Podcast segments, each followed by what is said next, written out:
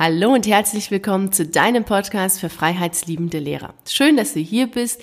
Ich möchte gerne heute mit dir über meine ersten Tage nach der Kündigung als Lehrerin sprechen, die komplett anders verlaufen sind, als ich es mir vorgestellt habe und auch geplant hatte. Dennoch habe ich dabei zwei total wichtige Sachen gelernt, die ich dir auch natürlich in dieser Podcast-Folge mitgeben möchte. Zuvor lass uns erstmal zurückgehen zu dem Tag, an dem ich dann meine Entlassungsurkunde erhalten habe. Wie ich in der letzten Folge erzählt habe, wollte ich sie in der Gesamtkonferenz erhalten und das passierte dann auch so. Also saß ich in der Gesamtkonferenz, so das letzte Mal für mich eine Konferenz und ich habe wirklich Konferenzen verabscheut. Das war, Konferenzen waren echt immer reine Zeitverschwendung für mich. Und das war nun endlich die letzte Konferenz und da saß ich da und dann gab es eine kurze Rede vom Schulleiter bezüglich meiner Kündigung Danach war absolute Stille. Zwar, wie ich die letzte Woche schon gesagt habe, wussten natürlich die meisten Lehrer, dass ich gekündigt habe. Trotz allem war das einfach sehr ergreifend. Und ähm, ja, ich stand dann auf, bin dann nach vorne gegangen, um meine Urkunde dann zu erhalten und ich bekam sogar Blumen. Und dann war ich total gerührt. Es war ein sehr, sehr spezieller Moment in meinem Leben, denn ich war nicht nur das letzte meiner Gesamtkonferenz, das waren nicht meine letzten Minuten nur in einer Konferenz, sondern es waren meine letzten Minuten als Lehrerin und als Beamtin. Und damit verabschiedete ich mich von einer ja ganz wichtigen und auch langen Phase als Lehrerin und auch von einem Abschnitt meines Lebens habe ich mich dann verabschiedet. Und das ist auch der erste Punkt, den ich dir mitgeben möchte, was wir total oft vergessen. Abschied nehmen. Es klingt so traurig oder es klingt vielleicht auch banal und es klingt auch für einige nicht nachvollziehbar, weil ich meine, mittlerweile weißt du ja, ich, es gibt zigtausend Sachen, die ich an der Schule nicht mochte und auch an diesem Lehrerdasein und an dem Beamtenstatus und an, als Beamtin und ach, ich fand das so grauenhaft, so furchtbar. Es waren leidvolle Jahre. Ich habe ja unglaublich viel ertragen, gelitten und äh, fühlte mich immer in diesem Käfig so so absolut gefangen und ganz oft fühlte ich mich sogar wie in einer Streichholzschachtel, also so unglaublich eng. Und dir wird es genauso gehen. Also du wirst auch die Schule jetzt nicht super toll finden, sondern auch du wirst die Schule nicht gut finden und grauenhaft und furchtbar und total dich danach sehnen, einfach nur noch deine letzten Minuten zu haben und dann sagen, ja, das war's. Und es ist auch gut so, dass es so ist. Das ist auch vollkommen in Ordnung. Und trotz allem ist es wichtig, Abschied zu nehmen. Und Abschied nehmen heißt nicht gleich, dass du traurig sein brauchst oder dass du es total schlimm findest, dass du gehst. Es heißt im Grunde nur bewusst etwas zu beenden. Also für mich heißt Abschied nehmen, etwas wirklich bewusst zu beenden. Und hier habe ich natürlich etwas bewusst beendet und nicht nur einen Status oder einen Job beendet, sondern einfach einen Abschnitt in meinem Leben. Und das tust du auch, wenn du kündigst. Wenn du als Lehrer rausgehst, dann beendest du damit einen Abschnitt in deinem Leben. Egal, ob du fünf Jahre, zehn Jahre, zwölf Jahre, 25 Jahre drin warst in diesem System und als Lehrer gearbeitet hast oder einfach nur zwei Jahre. Es sind zwei Jahre deines Lebens gewesen und die sind es auf jeden Fall wert, von dir Abschied, verabschiedet zu werden. Und ich hatte natürlich nicht mit dem Abschiednehmen angefangen, als ich jetzt meine ähm, Entlassungskunde in der Hand gehalten habe, sondern schon vorher. Schon Monate vorher hatte ich damit angefangen, also im Grunde bereits, als ich den Antrag auf meine Entlassung aus dem Beamtenverhältnis abgegeben habe, habe ich auch angefangen, Abschied zu nehmen. Und das habe ich getan, indem ich wirklich bewusst auch alles erlebt habe. Also auch mir gesagt habe, so heute ist der dritte Montag und danach werde ich nicht mehr in, den, in diesem Raum sein oder heute schreibe ich, lasse ich die letzte letzte Klassenarbeit schreiben oder das sind jetzt die letzten Zeugnisse, die ich dann schreibe, das sind die, die letzten Noten, die ich bespreche. Also immer wieder mir bewusst gemacht, dass es das letzte Mal ist, dass ich das oder jenes mache. Und das ist wichtig für gewesen und auch für dich ist es wichtig, das zu machen, weil es gibt immer diese allerletzten fünf Minuten. Es sind die allerletzten fünf Minuten, in dem du mit einem Schüler die Noten besprichst. Es sind die allerletzten fünf Minuten, in dem du in einem Unterricht bist und da unterrichtest und den vielleicht diesen Lärm aushalten musst oder den, die Unterrichtsstörung ertragen musst. Und es sind immer die allerletzten fünf Minuten. Und dir das bewusst zu machen, ist super, super wichtig und auch unglaublich stark, weil du damit Abschied nimmst und dir bewusst machst, dass du gehst.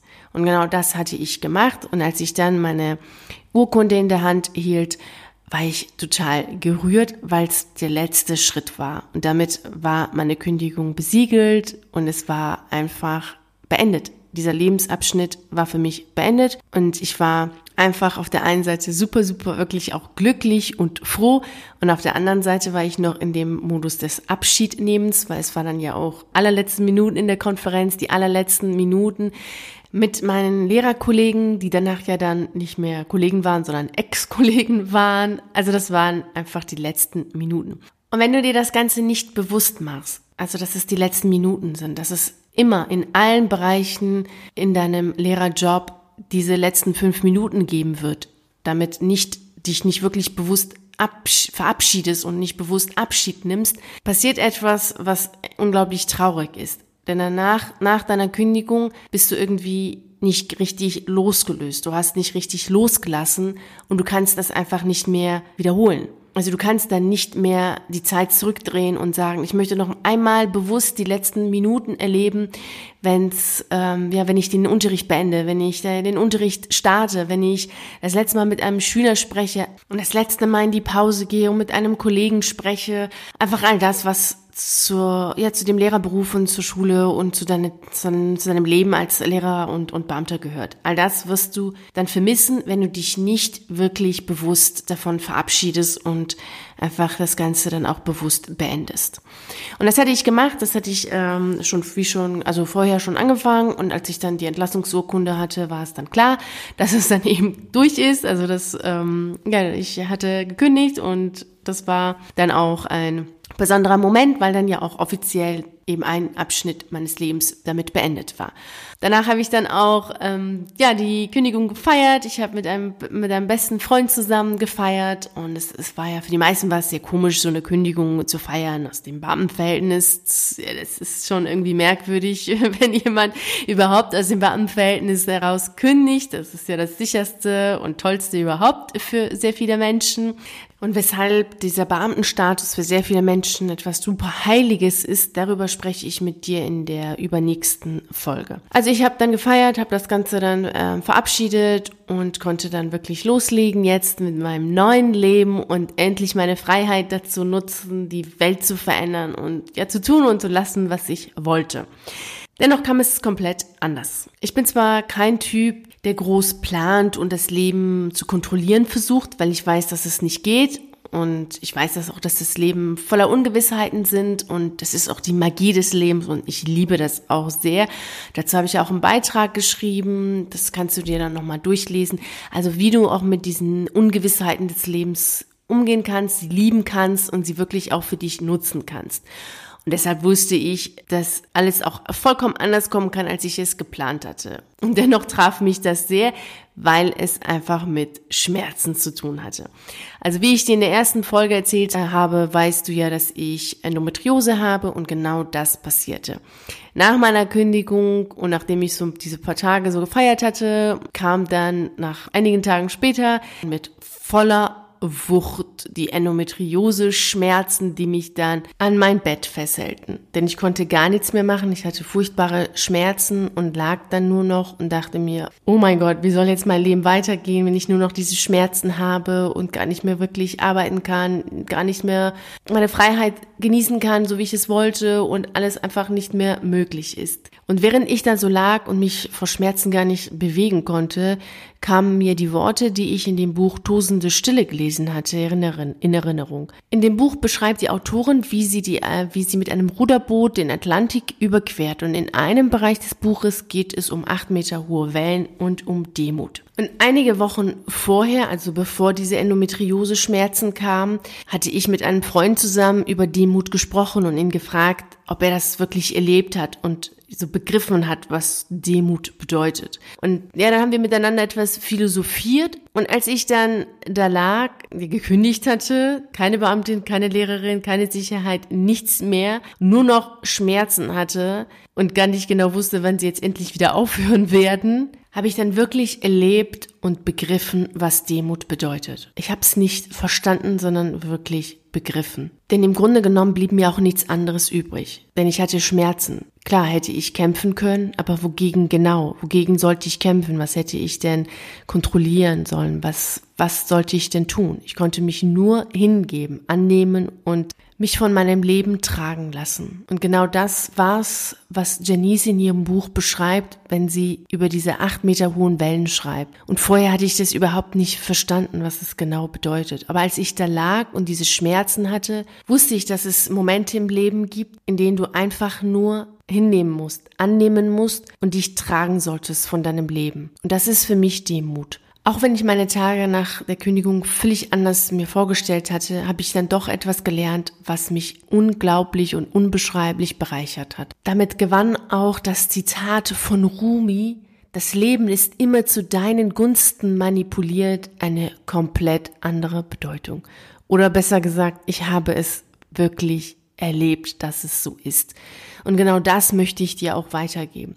Es besteht nicht immer die Notwendigkeit zu kämpfen, zu kontrollieren, zu planen und zu versuchen, auch etwas zu tun, was absolut unmöglich ist. Denn das Leben ist magisch und es ist magisch, weil es unvorhersehbar ist. Du glaubst es gar nicht und auch ich hätte es nicht geglaubt, als ich da lag und die Schmerzen hatte und dachte, oh mein Gott, das ist jetzt echt mein Ende. Es ergaben sich so viele unglaubliche Sachen. Ich hatte auf einmal Aufträge danach und es fügte sich alles so, wie es sich fügen sollte. Nur war ich wirklich absolut bereichert um eine unglaubliche Lektion im Leben. Klar, die Schmerzen waren jetzt nicht besonders toll, aber hätte ich sie nicht gehabt, hätte ich gar nicht verstanden, was Demut wirklich bedeutet und hätte auch nie wirklich selber erlebt, wie es ist, sich ja, seinem eigenen Leben hinzugeben und sich dem Leben anzuvertrauen und sagen, das Leben trägt mich, das wird schon alles so kommen, wie es kommen soll. Denn dein Leben ist immer zu deinen Gunsten manipuliert. Und ich möchte dich jetzt bitten, dir ein paar Minuten Zeit zu nehmen und zu überlegen, wann denn dein Leben zu deinen Gunsten gespielt hat, ohne dass du dafür kämpfst und schreist und brüllst und tust und lässt, einfach nur weil dein Leben für dich da ist und dich trägt einfach alles so gekommen ist und sogar noch viel besser gekommen ist, als du es überhaupt erwartet oder dir überhaupt vorstellen konntest. Und verinnerliche für dich, dass dein Leben immer zu deinen Gunsten manipuliert ist. Also wenn du von dieser Podcast-Folge jetzt nichts mitnimmst, gar nichts aus dieser Episode mitnimmst, nur diesen einen Satz, Dein Leben ist immer zu deinen Gunsten manipuliert, sagt Rumi. Dann bin ich total froh und glücklich, denn das wird dich unglaublich bereichern und dir so viele wunderschöne Stunden auch geben und schenken, ohne dass du immer kontrollieren und mit deinem Verstand versuchst, alles zu planen und zu tun und zu lassen. Weil das ist mühsam und am Ende bringt es nicht sehr viel. Denn das Leben ist weitaus mehr als das, was zu planen und zu organisieren und zu kontrollieren und zu strukturieren ist. Denn das Leben ist voller Magie und absolut magisch und wundervoll und will nichts anderes, als von dir gelebt zu werden. Und dabei wünsche ich dir natürlich wie immer unglaublich viel Freude und Erfolg. Wir hören uns dann wieder in der nächsten Podcast-Folge oder sehen uns auf YouTube in einer der Videos oder vielleicht kommst du auch vorbei im virtuellen Café auf meiner Seite. Ich freue mich auf dich und bis dahin. Ciao.